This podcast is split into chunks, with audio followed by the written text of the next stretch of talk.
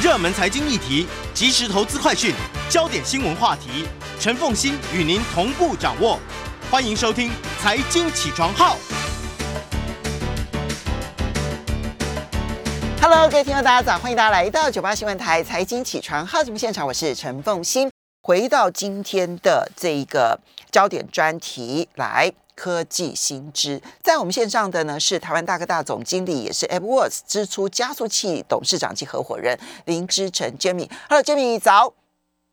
哎，风行岛，各位财经起床号的朋友，大家早。也非常欢迎 YouTube 的朋友们一起收看直播哈。那么，如果收看直播的话，会看到这个跟我视讯连线的 Jamie 呢，你把后面的布景呢弄了一个像是一个岛屿度假的海洋风的这样子的一个画面。你想度假了吗？呃，夏天到了嘛，对不对？给大家一个好心情。好，你纯粹只是因为夏天，不是要去度假了哈。呃，我心情像在度假。我们还是先从加密货币的币圈的状况开始说起啊，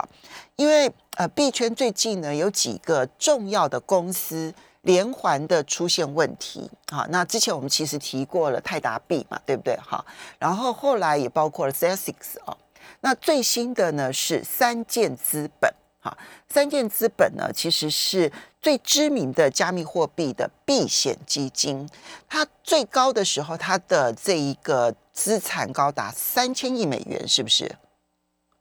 呃，有好几个说法，有些人说大概是呃两千亿左右，这样一大概是一一千八百亿到两千亿左右。但是现在要申请破产了吗？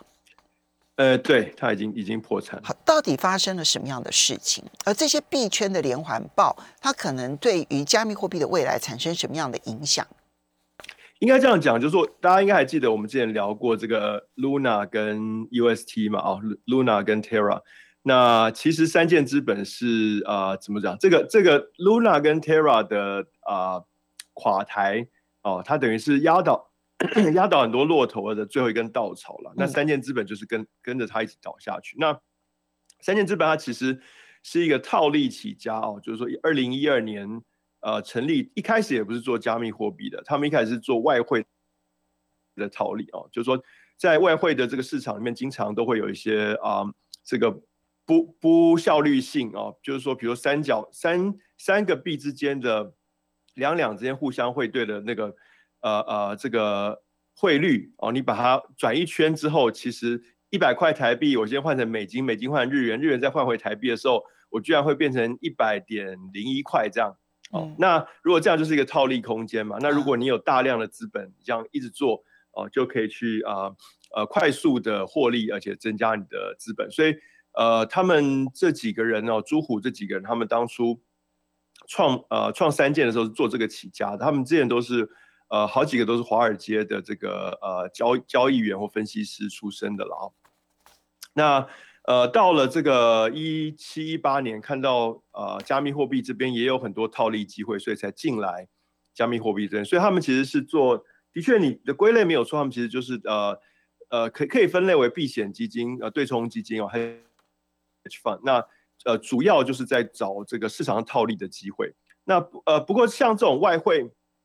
呃，这种呃三角三角，我不知道外汇市场这个怎么怎么叫了啊？可能叫三角交易的套利，它其实速度是很快的。对，哦，所以你你你这个资金铺险是很少的。那我做完一次的三对的配呃 pair 的交易，可能可能呃几秒钟或几分钟就回到新台币了。那呃，所以我我对于其他非新台币资产的铺险的部位是比较少的。好，那。呃，所以这个算是一个相对低风险的套利交易。那他们进到加密货币的世界来之后，就呃越来胃口越大，就开始去找一些啊风险比较高但套利的这个空间也比较大的交易的机会。那其中他找到了一个，就是呃之前这个 Luna 对不对？因为 Luna 它呃 UST 它保证给你二十 percent 的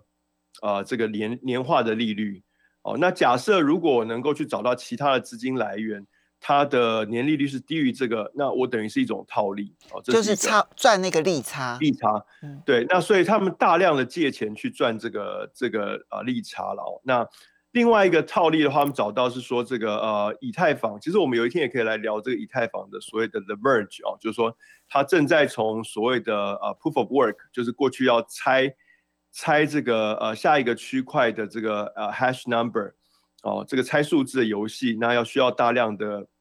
运算能力，会消耗大量的能源，这样的一个 proof of work 这样呃的通讯协定正在准备要升级为一个所谓的 proof of stake。哦，那 proof of stake 就是呃呃呃权益证明、质押证明。对。哦，那大呃所有的节点靠着它呃质押的这个呃资金来保证说它不会作弊。哦，那这个就不会消耗那么多能源。那因为呃因此现在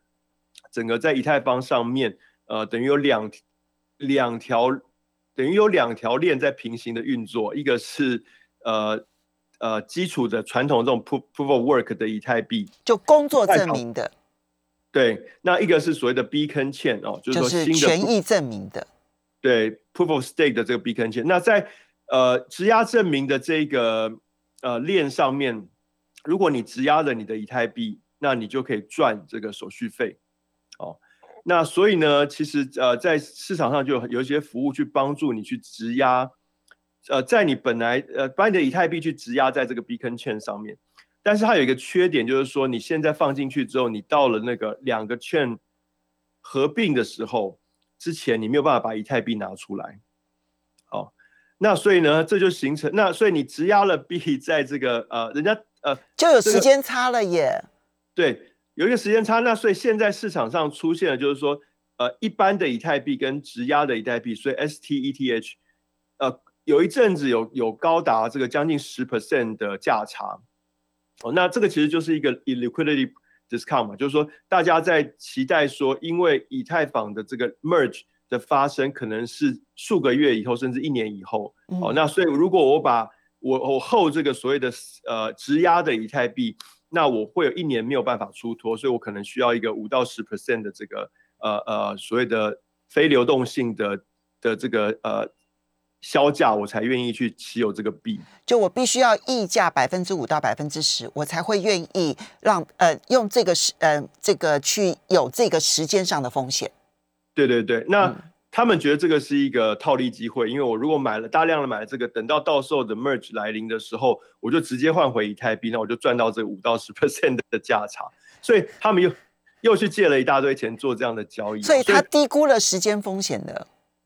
低估了时间风险，跟低估了挤兑的风险。嗯，假设你借了钱，然后这个人家要抽银根，你你没有这个流动性可以还人家，没错。所以他就大量的做这些交易。那第一个当然就是这个以太币啊爆掉了，啊不抱歉，第一个就是这个 UST 爆掉了，对对哎对对 UST Luna 爆掉，爆掉之后他这边损失了很多钱，而且 Luna 爆掉让很多人都损失了很多钱，所以整个呃加密货币的世界里面，在这些资产管理者里面有一个呃。缺乏流动性的问题，那大家都需要，呃，比如说像 Celsius，他的客人如果挤兑，他就需要想办法去生出钱来还他们。嗯，哦，因为他呃，那呃，他就那因为他借了很多钱给这个三建资本，他就会跟三建资本说，那你还我钱。那三建资本说，那可是我的钱已经压在这个呃这个这个 STETH 里面了，没有办法还，所以他就只好去贱卖。他这个 STETH 啊，用用五 percent、十 percent、十五 percent 的这个 discount 去贱卖，去产生出来钱就要要还给 Celsius，那就形成了一个恶性循环，因为他这个贱卖就会呃侵蚀到他自己本身的资本嘛。那因为它是一个非常高度杠杆的呃非常高度杠杆的一个一个呃呃 hedge fund。嗯。哦，那也就是说，它的这个整个资产里面绝大多数都是债，只有很少数是呃自有资本。嗯。对，那所以他一一旦，呃，碰到这种需要呃呃贱卖资产去呃生出流动性的时候，他很很快就侵蚀掉了他自己本身的这个股东权益哦。那所以一下子就呃，所以碰到这个币圈大快速大幅下跌的情况，呃，就通通过不了这个黑天鹅，通过不了这个压力测试，所以就就啊。啊，就变成了，就变成破产了。对，好，其实 Jamie 刚刚提出了之后呢，当然这里面有很多细节的部分，属于科技运作的部分。那我觉得，呃，了解的人呢，其实就可以更深入的去理解它。但从我的角度来讲，你知道，就所有的公司呢，或者所有跟金融有关的公司破产，它都不外乎是两个因素。第一个以短之长，就我明明是短期的这个资金来源，可是我却拿去做比较长期的一个放贷或者是投资。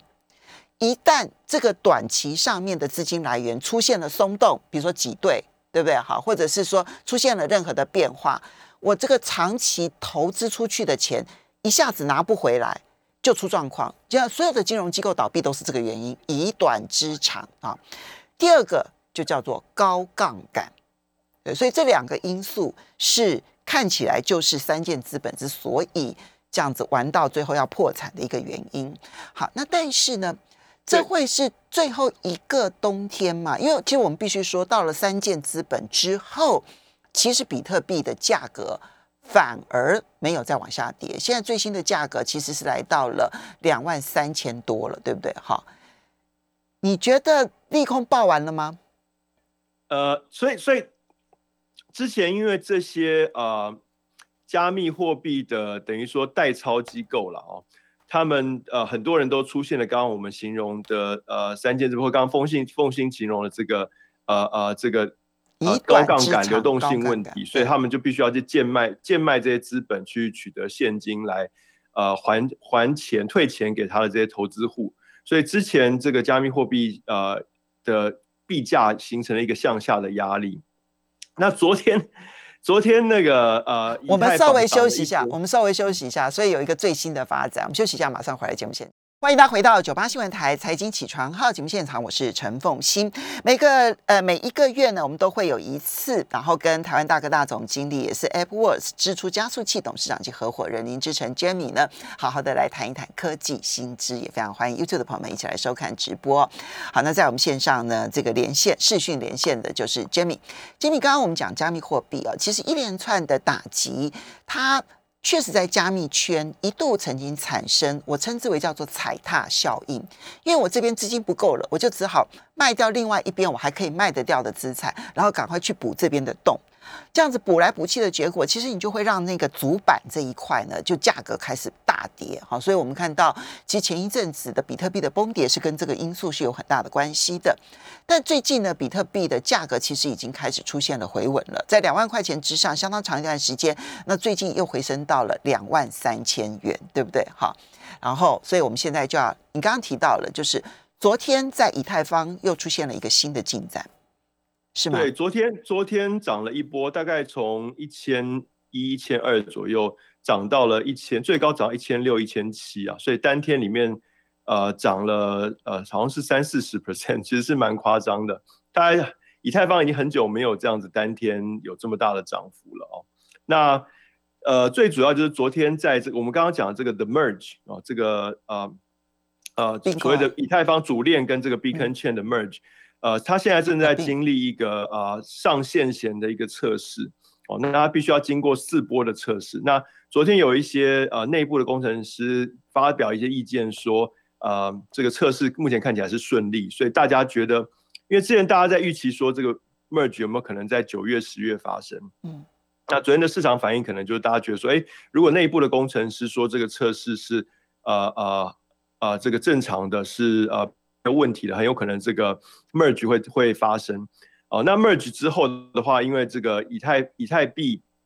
再来就可以呃质押就可以做做收手续费，所以大家认为这个以太币的价值就会提高。所以昨天其实是由以太坊领军带动了整个币圈上涨了一波。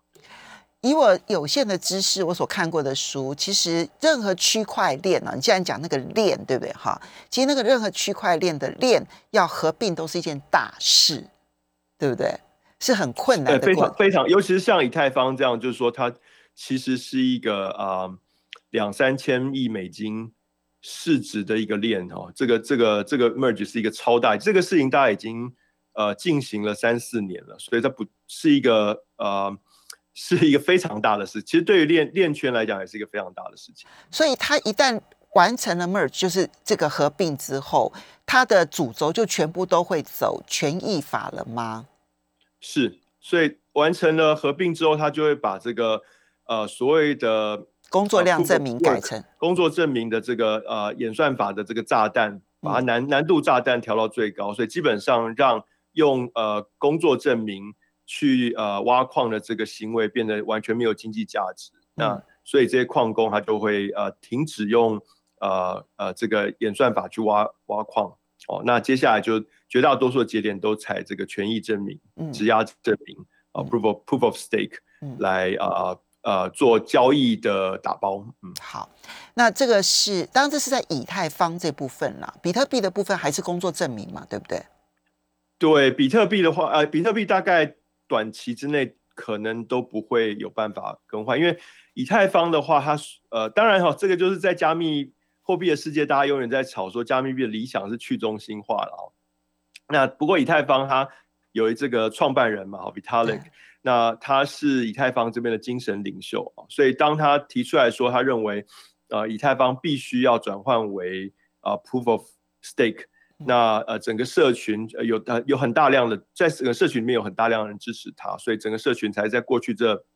数年陆续的工作去实践这个愿景。那因为比特币的这呃呃创办人中本聪，或者是他可能是一个人或者一群人，或者不知道是怎么样的人，已经。不能说消失了，他已经已经不参与这个活动，或者他已经不用中本聪这个名字参与这个活动了。对，所以他变成没有一个精神领袖。那在比特币这么去中心化、这么分散的一个呃呃呃这个权力结构里面，要形成这么大一个大的一个呃共识，呃呃这么大的一个改变的共识是难的。所以，除非说以太坊转换为呃这个 Proof of Stake，两三年、三五年之后，呃。真的变得非常的强大，然后有机会，呃，超越比特币，而且就是说让人们。不再相信以比特币来储存价值，这可能对比特币造成一个生存危机。我想他才有可能真真心的去思考，说要从质押证呃从这个 proof of work 转换成 proof of stake。所以我们在批评说，比呃这个加密货币呢，其实它耗量的耗用了大量的能源呢，以后可能在以太币这个部分不适用了，对不对？哈，而是要哎对，只要这个 merge 之后的 merge 之后就不适用了。那呃，所以最主要的能源消耗就变成了。这个比特币，那其实呃，过去这两三个月以来，已经开始呃，这这个也开始形成了一些周边的效应。哦，比如说这个呃，这个 GPU 的价格已经不再贵了，也不再缺货了，因为 以太坊的矿工没有再没有再继续投资这个 GPU 了，所以你刚刚提到这个 NVIDIA。啊，他最近的这个业务也受到一点影响，所以显卡业务要小心注意，这样子哦。好，所以这这衍生出来，其实是一长串的这一种在呃科技跟金融之间的互动。好，不过我们很快的了解一下，因为欧洲呢，其实希望能够管控比特呃加密货币呢，有相当长的一段时间。他们现在呢，打算推出一个加密法案，叫做 MiCA。M I C A 这是一个缩写哦。那么，嗯，什么是 M I C A？那，MiCA 对于加密圈可能会产生什么样的影响？呃，它基本上就是呃一个要来管理这个大型哦加密货币交易平台的这个呃 A M L 跟 K Y C 的 process。那其实这个在不管在美国，甚至在台湾，都已经是一个主流的管理。大型加密货加密货币交易平台的一个方式，就是我我不要太过去管理你在上面发生的交易活动跟金融活动，但至少你要来符合我这个呃呃呃这个主权区域，我的呃呃呃防洗钱跟我的这个呃等于就是防洗钱了啊，就是我的防洗钱的需求，所以你要在 AML 跟 KYC 这边做到我的要求，这个是呃目前整个世界主流对。交易加密货币交易平台这个轻管制的一个主流思维了。那在美国跟甚至在像台湾啊、南韩等等，因为这样的管理方式，所以让加密交易平台其实蓬勃的发展。那欧洲就是一直发展不起来，因为他们各国有各国自己不同的这个呃管理方式，那就没有办法形成一个欧洲的冠军。那其实呃。过去在 Web 一点零、二点零都是这样的状况嘛，就是欧洲有这样的碎片化的情况，市场碎片化的情况，所以长不出来一个欧洲的冠军，所以到最后都会变成美洲的冠军，回过头来攻陷欧洲。那欧洲现在就是一直想要用反托拉斯去制裁这些 Google 啊、Facebook，但他们现在在想的就是说，那在 Web 三的世界里面，他要不要不要在事后才来后悔，然后才要用反托拉斯去制裁人家，是不是可以事前就养出一个当地的冠军来啊？不过现在看来，他还是动作比较慢了。哦，像这个 Coinbase 啊，像是 Binance、FTS 都已经涨得非常大了。没错，最后不过非洲呃，这是欧洲哈，可是另外一个大陆非洲大陆的部分，加密货币成长的速度其实是非常快的哦。这也凸显出就是加密货币之所以会被相当大的一部分人看好。那么非加密圈的，然后就是外面的人看它里面其实有一个很大的地方是，有很多地方它的金融不普及，好，比如说拉丁美洲，比如说像非洲，他们的这个乡村根本连银行都没有。那然后同时又牵涉到他们的币值波动幅度是非常大的，他们常常是。呃，恶性通货膨胀，然后贬值贬得非常的凶。这个时候，加密货币的波动对他们的货币而言，相形之下反而波动是小的。所以，非洲大陆最近的加密货币采用率是全球第一耶。成长率对它过去这十二个月成长了十呃一百二一呃十二倍了，一千两百 percent。对，那就像刚刚凤欣讲，其实，在那边有很多国家，它的币值是不稳定的，或者是你也很难拿到呃很难拿到通货。哦，因为它的基呃，因为如果你要靠这个纸钞，纸钞必须要被运输嘛。可它的基础建设如果如果呃不完善的话，其实连纸钞的运输，我们在台湾可能很难想象了。对，就是说你连想要拿到纸钞都是个困难，这样。没错，而且你要印制呃不容易被仿制的这一个钞票，其实都是高高技术的。那很多国家其实没有这个技术。对，那甚至很多他们就是用美金在做通货嘛，可是美金又更难拿到。对。那再有甚者，就是说很多国家它都是九十几 percent 的人都是所谓的 on bank，就是没有没有银行账户，所以他呃有资产也只能放在床下，其实没有办法呃生利息。那尤其在呃如果通货膨胀的时候，其实你的钱就一下就被通货膨胀吃掉了嘛。那加密货币其实它呃刚刚讲的这个中心化的交易所，各国已经开始趋于管制，需要有比较呃严格要求 KYC 跟 AML，但是加密货币其实。它呃本身底层就这个链，当我要用一个啊开放式的钱包直接去存取这个链的时候，它是不受任何管制的。没错，这个是一个就是一个就是一个也啊一个通讯协定，所以只要我能够去使用符合这个通讯协定的软体，我就可以连得上。就是其实，在很多国家，它需要交易所其实是帮助很多相对来说可能很难用单节点然后去交易的人来交易。但是非洲也许就发展出一个他们自己就能够用单节点的方式来交易，不需要交易中心，是不是这意思？就是说，你其实，在世界各国都是这样子，就是说，你有你有两个选择，第一个是说我透过交易所去交易，哦，那交易所交易的好处是说，这里有一个交易所，如果万一万一出了什么事情，我至少有一个法人来可以来协助我，或者他有客服中心。那或者是说我可以直接下载一个服呃下载一个通讯协定，符合这个通讯协定的软体，我就直接连到那个链，开始去学去使用这个链的功能，或者是连到一个智能合约，开始使用这个智能合约的功能。那这样这样叫做 self custody 哦。这样的好处是说你没有没有任何人可以管你，你就是自自己自己管理这些资产。但坏处就是说没有客服中心，出了什么事情你必须要自己负责哦。所以很很多人说他的比特币。掉了，其实不是掉了，是他比特币那个去中心化钱包的那个呃那个那个所谓的叫做呃呃呃 phrases，他的那个呃密码或者是他的那个私钥或者是他那个钱包的那个记忆的那些词组掉了，嗯，哦，所以。他虽然那个比特币没有掉，比特币其实就还存在这个比特币的链里面，但是你没有办法去支配。但他自己不知道怎么找回他自己的私钥，对不对？对对对对对，所以所以你自己管理的问题就是说，像比如说我若用中央中心化的交易所，我密码掉了，交易所可以做 KYC 来验证，我还是可以去交易。好，我们稍微休息一下，等一下马上回来节目现场。欢迎大家回到九八新闻台财经起床号节目现场，我是陈凤欣。每个月呢都会有一次跟台湾大哥大总经理也是 AppWorks 支出加速器董事长及合伙人林志成 Jamie 呢，我们来好好聊一聊科技先知，非常高兴啊，跟 Jamie 的这个长期的情谊啊。那么，嗯。这个刚刚其实提到加密货币在非洲，那大家还可以再持续的去观察。我觉得那个还是不可限量的一个未来，对不对？好，那但接下来我们要来看的是马斯克跟推特之间，好，现在已经是互相的告来告去了哈。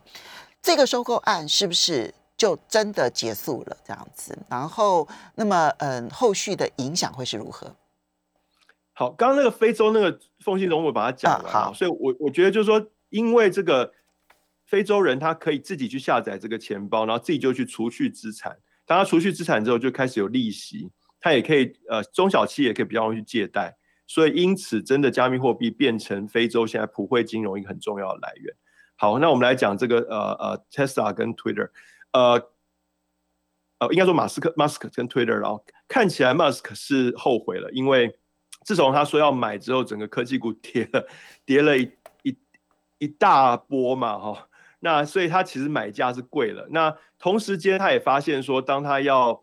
呃呃卖掉这么多特斯拉的股票去支应这个收购的时候，也会也会对特斯拉的股价造成一个向下的压力。所以他等于双输了。嗯。那呃，所以我觉得他，我猜想他真正后悔的原因是这个，但是他。不能讲，因为他是个爱面子的人嘛，所以他就去挑这个 Twitter 上面有假账号这个问题，所以他大概把这个问题在这个问题上面，呃运呃带风向带了我我想可能一两个月吧，然后最后才说就是因为这个问题他不买了这样。哦，那现在两边呃 Twitter 的董事会呃也也蛮有趣，他已经早早就准备好说，早早就沙盘推演说，如果 Elon Musk 要 cancel 的话，我们就要告他。所以说，当 Elon Musk 他们呃呃宣布要 cancel 的那一天，呃，Twitter 就已经去法院告他了啊。那要强迫他呃执行这一波，这个他已经签了，就是他已经签了一个叫做 legal binding，就他签了一个合约，这个合约是具法律效益的，所以他必须要要他就叫强迫他去执行这个具法律效益的合约。哦，那现在大家在讲说，因为这个合约是 legal binding 嘛，哦，那呃，可能 Elon Musk 要能够能够逃脱跳脱的这个几率可能是不高的。当然，进了法院这个真的很难说了，因为我每次看这个判决都常常都会有 surprise 出现嘛。美国的法律 跟律师关系很大。好，我们现在来看的是，嗯，我我觉得有这个话题我还蛮有兴趣。D card 哈。D c a r 其实，在台湾呢，是一个，嗯，我想三十岁以下的族群大概普遍使用的一个社群媒体吧，哈。那么 d c a r 每个月有一万八千的，呃，一千八百万的访客流量。现在他们也打算成，他们已经成立了一个电商品牌，叫做好物研究室。你来让我们了解一下好不好？因为我不熟悉 d c a r 我大概。五年前听说的 D 卡，到现在还不是很熟悉。好，呃，D 卡它其实就是一个，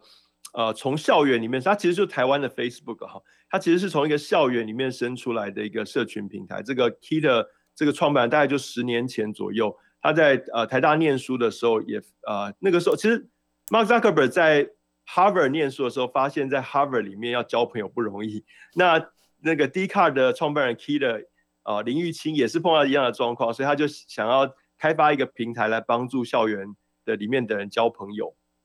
那他意外发现了一个很有趣的一个一个价值诉求，就是现在在呃市面上的常用的社群媒体，之前呢主要有两种，一种是像 PTT 这种就是完全匿名，对不对？对。那完全匿名的问题就是大家在上面讲话经常是不负责任，而且是呃非常尖酸刻薄。那另外一个就是像 Facebook 这这种实名制，那实名制就是说大家就会装一个样子，装一个道貌岸然啊，然后有时候真话不敢讲这样。对。那他意外发现说，如果做了一个半匿名的社交平台，哦，那在这个平台上面，我发言的时候会显示台湾大学男同学哦，假设我那时候念台大，那这个时候我发言的时候，我至少必须要考虑我学校的名誉怎么讲。名誉我就不会不可能不敢讲太尖酸刻薄，可是我又不是用林之晨发言，所以我又敢讲一些比较我用林晨发言的时候不太敢讲，但是我其实内心有些话想要跟大家聊。就这边讲话的人没有偶包啦，没有那么大的偶包，但是又不会像 PPT 像就是完全是乡民酸民这样，所以他就意外找到这个中间路线。那呃过去十年来 T D 卡就非常快速的成长，现在的月活跃用户数应该是呃可能有两千万以上了，也就是说。台湾跟台湾以外的用户，呃，它的活跃用户等于几乎是全台湾，当然它有很多是台湾以外的用户。那它有这么大的流量，它就在思考说怎么样做流量的变现。那其中一个他们在尝试的这个好物，就是说，呃，是不是可以用自营电商的方式，用流量变现？这个是一个很有趣的哦，就是说，很多是呃电商做的成功去做媒体，所以像呃这个 Jeff Bezos，他电商做成功的时候，去买下这个 Washington Post 没错。那像阿里，他做的成功去买下这个南南海早报。南南南华早报，南华早报，对对，那呃很少是这个呃媒体做了成功，把电再回去把电商做成功的哦。那呃当然就说你可以 argue 说当初 PC Home 是从 Portal 做起来，然后再做电商。或者是说雅虎台湾也是从 Portal 做起来在做电商，但比较少是说做社群、做媒体做起来之后去做电商，所以他们在做一个蛮有趣的实验。好，这个我们可以去观察它。不过呃，你今天呢也要来跟大家来谈，告告诉大家，AppWorks School 要开课了，是专门要训练区块链工程师的。对，其实这个是那个新创推荐了，那我想说内举不避亲，我们。过去六年哦，自己养了一在 AppWorks 旗下，我们自己养了一个内部创业的新创。那它的名字叫 AppWorks School 哦，支出学校。那我不我不知道，我我们还没介绍过，可能先跟大家跟大家介绍一下这个学校。这个学校当初我们创办的来由是什么？就是我们看到，呃，我们奉信我们一直在聊的，就是台湾的高等教育跟社会之间的这个学用落差跟数位落差问题。就是说，社会越来越需要工程师，可是我们高等教育毕业的工程师人数。比例是不对的。我们一直在谈这个 coding 这个教育，可不可以再往下扎根一些？对对对对。那那个时候我们就自己开了这个学校，那它是完全免费的。然后我们呃，如果说你进了社会，进了社会几年，两三年、三四年，你发现说我本来走的这个路线发展没有很好，但是我看到我的朋友念资工系、资管系的，呃，当工程师他们的呃发展很好，我想要转职，那 AppWorks 我就提供你一个这样的一个学校，它是一个免费的哦，然后是一个高强度呃。短期的课程四五个月，那你来这边全职念完就可以去被媒合去当工程师。那呃开了这个六年之后，我们已经毕业了呃五百多个学学员哦，平均大概是二十八岁，通常都是工作三五年。那有九成都成功转转职为工程师，而且转职完之后他们的发展都很好。呃，有些呃三四年前转职的人，平呃他们的薪资年薪中位数已经超过一百万。嗯。那呃，所以我们接下来就是进到一个快速规模化。我们希望在二零二五年以前，能够把我们每年的毕业人数提升到一千人，因为我们希望能够对台湾的这个人才市场造成一个真的有有有感觉的影响了啊。那所以其中一个我们看到就是说，过去这几年业界加密货币圈这么快速的发展，可是他们缺人才情况更严重。所以还不只是加密货币嘞，区块链另外这个呃，加密货币。其另另外一个区块链其实更缺，因为区块链还可以做更多的发展。就整个 Web Three 了哈，就是说，其实这里面很多都是在做智能合约的开发嘛。嗯，所以我们等于就是，其实说真的，我们在推出的这个 program 就是一个智能合约开发的 program 啊。那呃，我我们就开了这个 program，希望能够帮助哦想要加入这个币圈链圈 Web Three 世界的呃年轻人有一个有个地方可以练功哦。那四五个月之后能够够。转职成为一个这个 Web3 的开发者，需要资格吗？这个稍微需要资格，这个需要之前有呃工程师的经验，因为呃我们就不会，因为